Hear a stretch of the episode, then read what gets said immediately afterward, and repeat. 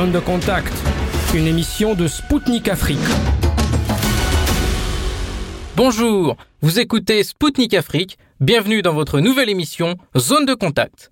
Je suis Anthony Lefebvre et je suis ravi d'être avec vous aujourd'hui pour le premier numéro de Zone de contact. Zone de contact, c'est votre nouveau rendez-vous qui vous informe sur la géopolitique mondiale. Concrètement, nous repasserons en revue les informations de la semaine d'un œil critique, nous débunkerons les fake news et nous donnerons la parole à des invités.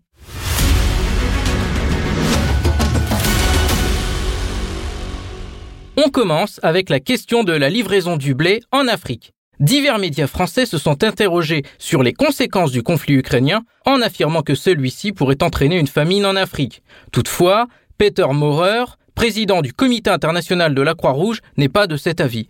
Il a tenu à faire savoir que les événements en cours en Ukraine ne sont pas responsables de la crise alimentaire et que celle-ci a commencé bien avant. Si les médias occidentaux se sont félicités du départ du premier cargo rempli de céréales, la réalité est tout autre. Vladimir Poutine, en septembre dernier, avait déclaré à propos des livraisons des céréales que les pays de l'Union européenne avaient dupé l'Afrique. Selon les données du Centre de coordination conjointe d'Istanbul, 10% des navires avaient atteint l'Égypte, 2% le Soudan et le Kenya, et 1% avaient accosté dans les ports de Djibouti et de Somalie. La majorité des navires étaient partis vers des ports occidentaux. De plus, le récent attentat du pont de Crimée, commis par les services de sécurité ukrainiens, pourrait empirer encore la donne. Le 14 octobre, Vladimir Poutine a fait savoir qu'il fermerait le corridor céréalier s'il était confirmé que les explosifs qui ont été utilisés sur le pont de Crimée sont partis d'Odessa sur un cargo céréalier. Conséquence, l'Afrique doit s'adapter afin d'assurer sa sécurité alimentaire. C'est notamment le cas de l'Algérie. Souila Beraou, docteur en économie et chercheuse en relations internationales à l'université de Badji Mokhtar Anaba, fait le point pour Zone de Contact sur la situation alimentaire en Afrique. Bonjour madame, merci d'être parmi nous aujourd'hui. Pouvez-vous nous détailler quelles mesures ont pris les pays africains afin d'assurer leur sécurité alimentaire? Plusieurs pays se sont engagés à renforcer leur stockage de céréales en implantant des réservoirs et des, euh, et des silos, donc des réservoirs appropriés à ces euh, matières. Pour l'Algérie, c'est la même chose puisque il y a de nouvelles orientations de politique euh, agricole en ce moment pour pallier à la demande de à demande de blé, euh, qui ne cesse pas d'augmenter d'année en année et euh, vu ce qui se passe euh, donc euh, dans le monde et dans le marché des céréales qui est euh, instable. Donc plusieurs dispositifs sont pris en Algérie, en l'occurrence l'achat de ces équipements, l'installation aussi de ces équipements, donc de, ces on va dire on va parler de, de, de silos dans plusieurs villes, de grandes villes où le stockage euh, peut se faire euh, à l'abri de tout euh, de tout problème climatique. une politique agricole se met en place, en l'occurrence avec l'aide de plusieurs pays, et surtout la Russie en la matière, puisque c'est un pays aussi exportateur de blé et qui a une agricole très une agriculture très avancée en en la matière.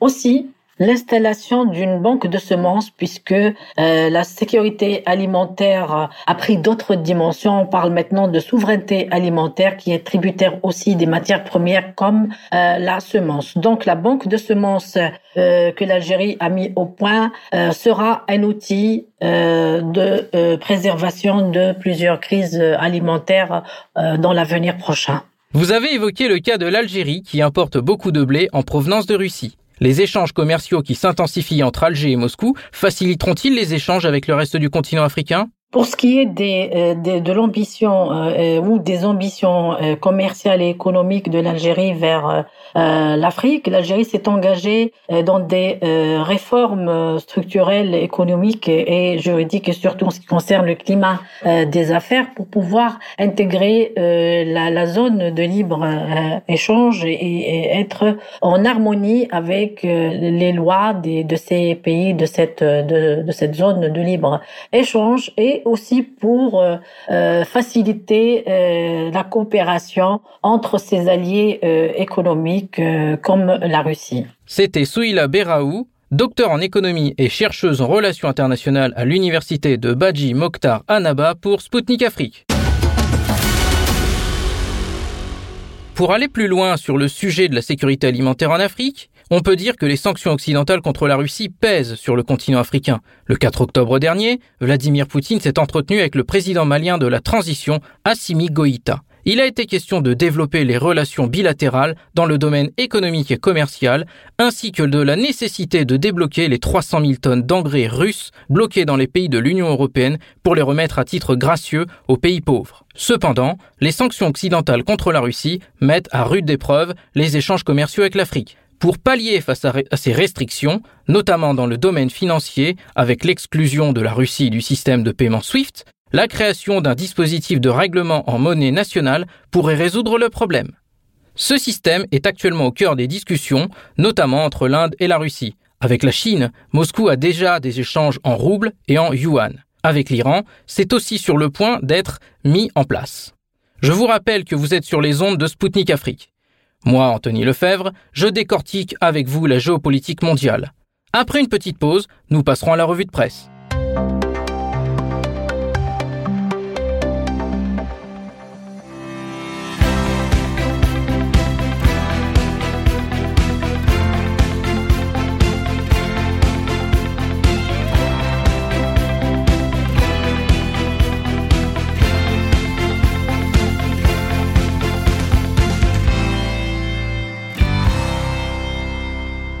Rebonjour et bienvenue à ceux qui nous rejoignent dès à présent. Vous êtes à l'écoute de la rubrique Zone de contact présentée par moi, Anthony Lefebvre.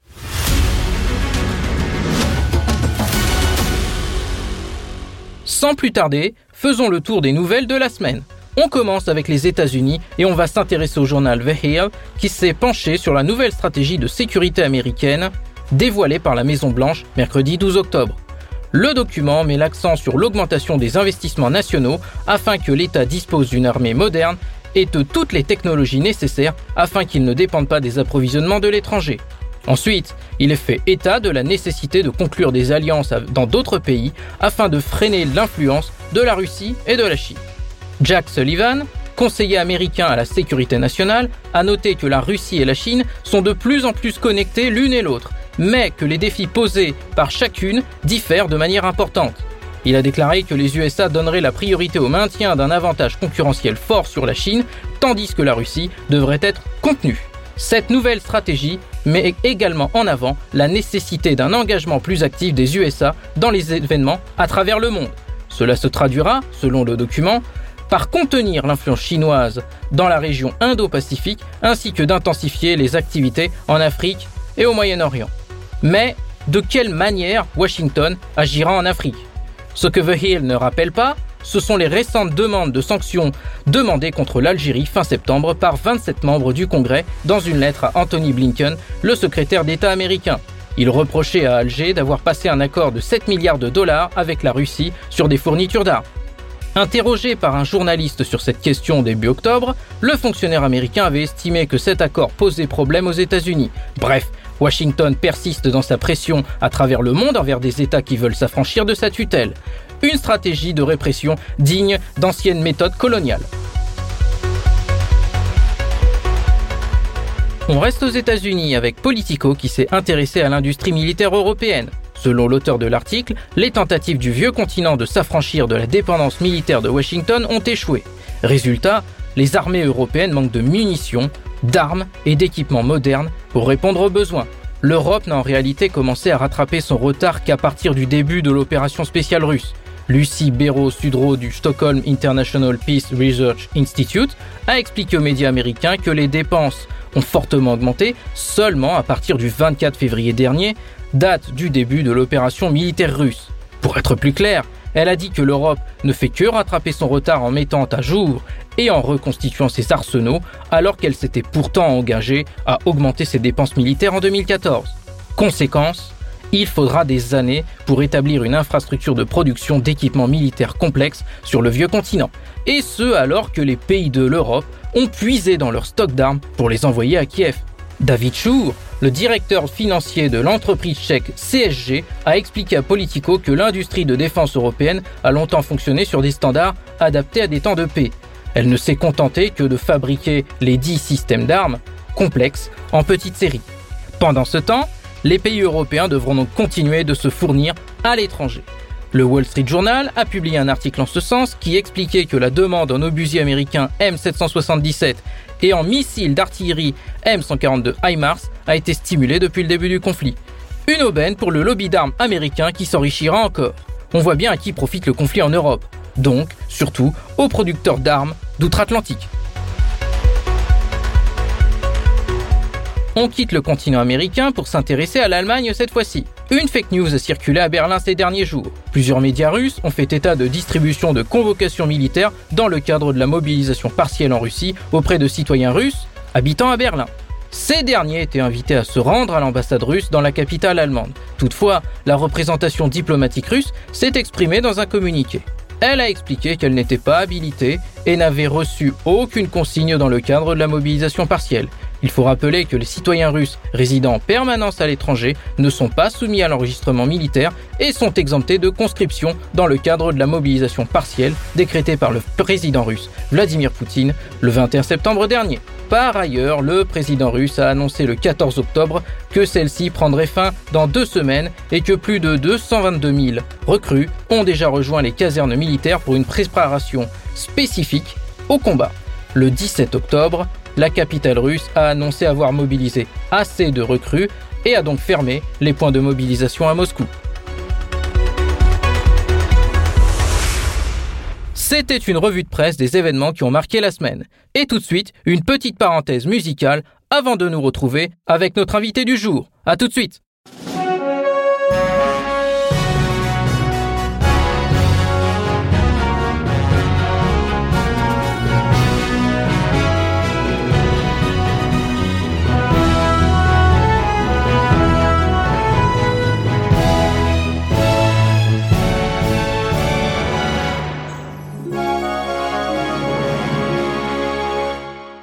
De retour sur Zone de contact présentée par Spoutnik Afrique. Bienvenue à ceux qui nous rejoignent. Aujourd'hui, nous recevons Zolani Mkiva, parlementaire sud-africain qui s'est rendu à la Semaine de l'énergie à Moscou. Il a notamment évoqué les changements dans la structure mondiale en cours, changement qui marquera le destin de continents entiers. Dans ce phénomène, le rôle du format BRICS, constitué par le Brésil, la Russie, l'Inde, la Chine et l'Afrique du Sud, n'est pas à négliger.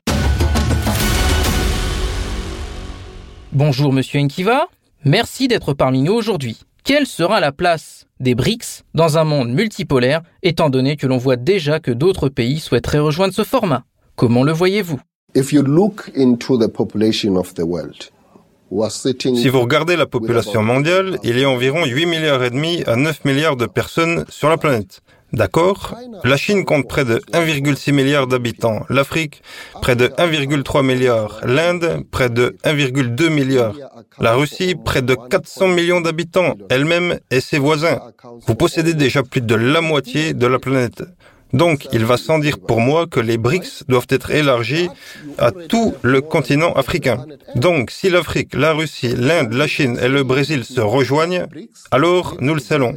Et une fois que nous aurons des instruments de gouvernance, des instruments de financement comme la Banque de développement des BRICS, qui a été créée et que nous l'améliorerons et que nous ferons en sorte qu'elle fonctionne dans un but précis, positionnez-la correctement pour qu'elle puisse servir et servir nos gens dans toute la famille des BRICS. Alors, ça fera des merveilles. Donc, les BRICS ont un avenir. Il faut continuer. Il ne faut pas supprimer cela, car c'est une chose qui commence à donner de l'espoir à la majorité des gens qui sont représentés par la famille des BRICS. Je pense qu'il faut l'enrichir sur le plan de sa politique, de ses programmes, pour qu'il puisse faire des merveilles pour la population. Il ne devrait pas être fragmentaire et je pense qu'il doit être officialisé et institutionnalisé. Donc, il y a un avenir pour les BRICS. C'est certain. C'est ce qui donne de l'espoir aux gens et ce devrait être ce qui donne confiance au gouvernement de ces entités. L'existence des BRICS doit avoir un impact sur la perspective politique de chaque secteur de l'économie et de la société. C'est ainsi que je vois les choses. Je suis très optimiste au sujet des BRICS et du rôle qu'ils doivent jouer. Ils doivent donc aller au-delà du gouvernement. Cela doit se traduire par des relations interpersonnelles, car s'il ne le fait pas, il devient une tour d'ivoire que les gens ordinaires dont les gens ordinaires ne peuvent pas sortir. Lorsque les choses sont conçues par des dirigeants ayant une vision, les dirigeants que nous avons au niveau des BRICS, traduisons-les en termes simples, en communiqués de politique qui doivent être compris par tous nos gens. C'est ce qu'ils doivent faire. Cela doit se traduire par des délivrances de visas, par exemple. Cela doit se traduire par des détails plus précis sur la façon de traiter toutes ces questions. Cela doit se traduire par l'éducation.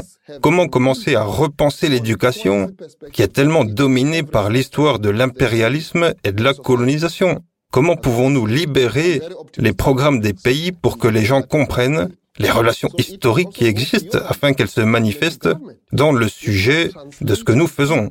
Comment cela se manifeste-t-il également en ce qui concerne la pertinence du sujet que nous enseignons aux jeunes de notre pays afin qu'ils soient aptes à servir nos économies?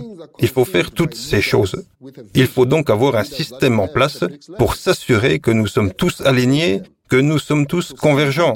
Et cet alignement et cette convergence ne doivent pas se terminer au niveau du leadership, au niveau gouvernemental, au niveau officiel. Elle doit descendre dans la rue, dans les villages, dans les communautés. Et c'est ce qui fera les BRICS changer la donne. Ils changent déjà la donne, mais nous devons terminer le cycle, toute la chaîne de valeur. Nous devons voir la valeur ajoutée. Nous remercions Zolani Mkiva d'avoir accepté notre invitation. Chers auditeurs, c'était l'émission Zone de contact de Spoutnik Afrique. Et moi, Anthony Lefebvre, je vous dis à très bientôt. Zone de contact, une émission de Spoutnik Afrique.